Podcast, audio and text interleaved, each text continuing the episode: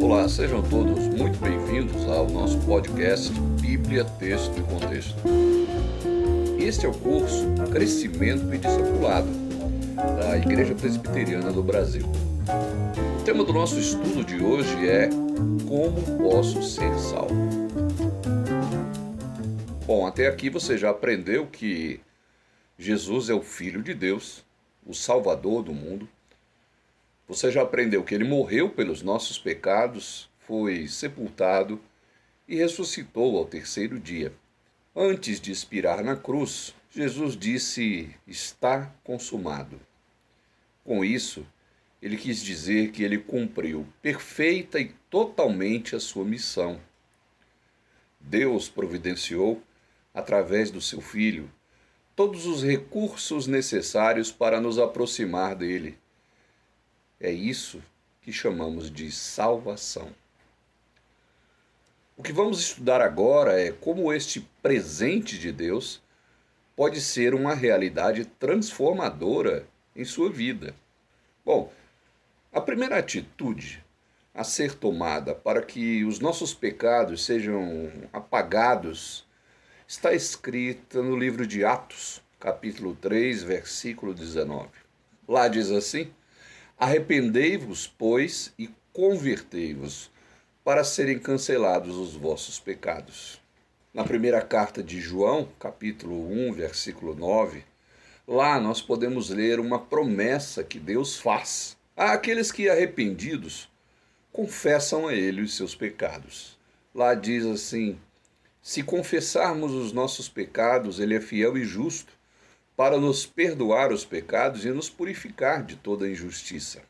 Quando isso acontece, há uma reação no céu. Essa reação está escrita no Evangelho de Lucas, capítulo 15, versículo 7. Sempre que alguém se arrepende e confessa os seus pecados, acontece o que está escrito ali.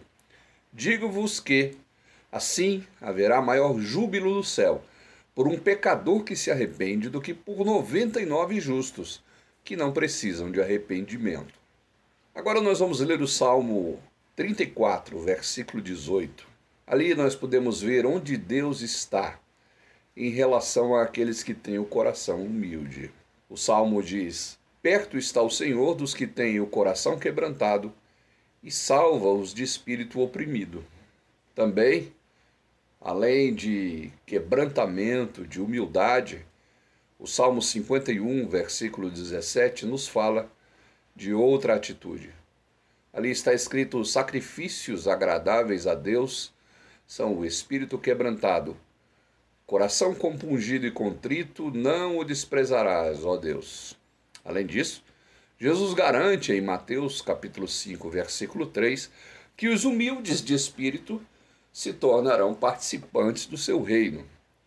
Contudo, além de arrependimento, é necessário outro passo fundamental. Vamos ler o que o apóstolo Paulo respondeu em Atos capítulo 16, versículo 31, quando o carcereiro que tomava conta da sua prisão, na prisão onde ele estava junto com Silas, quando aquele carcereiro perguntou o que eu devo fazer para ser salvo. Lá está escrito: Responderam-lhe: Crê no Senhor Jesus e serás salvo, tu e tua casa. Então, além de confessarmos a Ele os nossos pecados, além de nos arrependermos com o coração quebrantado, humilde, compungido, sinceramente voltado para Deus, é preciso crer em Jesus. Ora, crer em Jesus é bem mais do que acreditar nas histórias sobre ele. Crer em Jesus é confiar nele a ponto de dispor-se a segui-lo por toda a vida, entregando-se totalmente a ele. É por isso que dizemos que a salvação é pela fé, porque a fé é o meio pelo qual recebemos de Deus as bênçãos da salvação. Na carta que Paulo escreveu aos Romanos, no capítulo 10, nos versículos 9 e 10, ali está escrito o que deve acontecer para que alguém seja salvo. Se com a tua boca confessares Jesus como Senhor, e em teu coração creres que Deus o ressuscitou dentre os mortos, serás salvo. Porque com o coração se crê para a justiça, e com a boca se confessa a respeito da salvação. Bom, também em Mateus capítulo 10, versículo 32, Jesus faz uma promessa àquelas pessoas que o confessarem diante dos homens. Portanto, todo aquele que me confessar diante dos homens, também eu o confessarei diante de meu Pai que está nos céus. Na nossa cultura brasileira, muito envolvida com o Espiritismo, há duas atitudes muito comuns das pessoas em relação à salvação pela fé. A primeira é a insistência das boas obras para merecer ou alcançar a salvação. É achar que praticando boas obras seremos salvos por causa dessas boas obras. Mas em Efésios capítulo 2, versos 8 e 9, ali está escrito: Porque pela graça sois salvos, mediante a fé, e isso não vem de vós, é dom de Deus, não de obras, para que ninguém se glorie. Ali Paulo coloca as boas obras no seu devido lugar. As boas obras são, portanto, a consequência da salvação e não a sua causa. A outra atitude é o costume de ser cristão, mas manter práticas idólatras ou práticas ligadas ao espiritismo e cultos afro-brasileiros. Vamos ler Mateus capítulo 6, versículo 24 e ver o que Jesus diz sobre seguir a dois senhores.